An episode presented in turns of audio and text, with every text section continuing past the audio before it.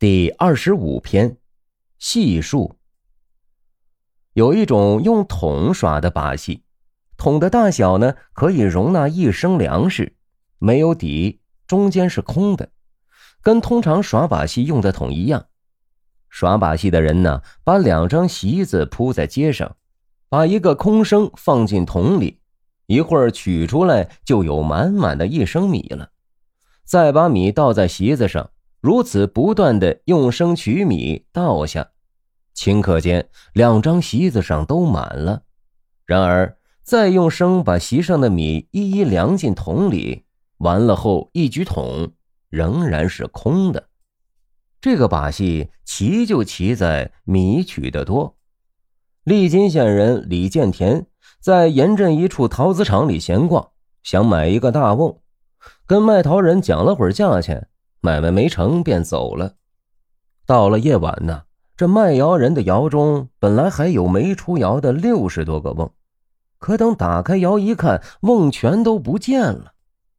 卖陶人大惊，怀疑呀是李建田干的事便到他门上挨恳。李建田推辞说不知。主人再三哀求，李建田才说：“哼，是我呀，替你出了窑，一个瓮也没损坏。”呃，魁星楼下那些不是吗？主人依言去看了看，果然瓮都在。魁星楼在盐镇的南山，离陶厂有三里多路。卖陶人雇了人把这些瓮运回去，连运了三天才运完。听众朋友们，又是一个变戏法的故事。不对，这里呀应该是两个故事了，好像古人把魔术和法术混为一谈。这第一个故事应该就是魔术。说实话，蒲松龄先生的文笔真是好。我读原文的时候啊，就感觉在看前几年春晚上薛某某的表演差不多。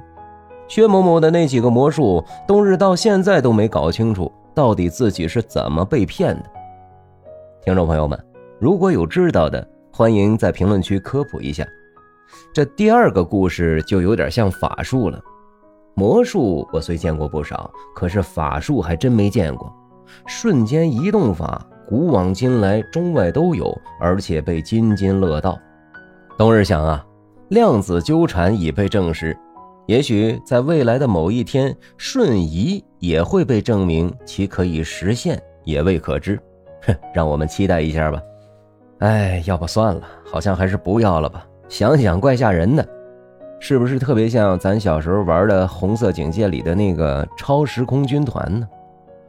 还有啊，如果有小朋友听冬日的讲述，建议你们可以用打游戏的时间读一读《聊斋志异》的原文，看看蒲松龄先生精简而生动的笔触，可能对你们打开写作思路会有帮助哟。好了，我们下个故事见。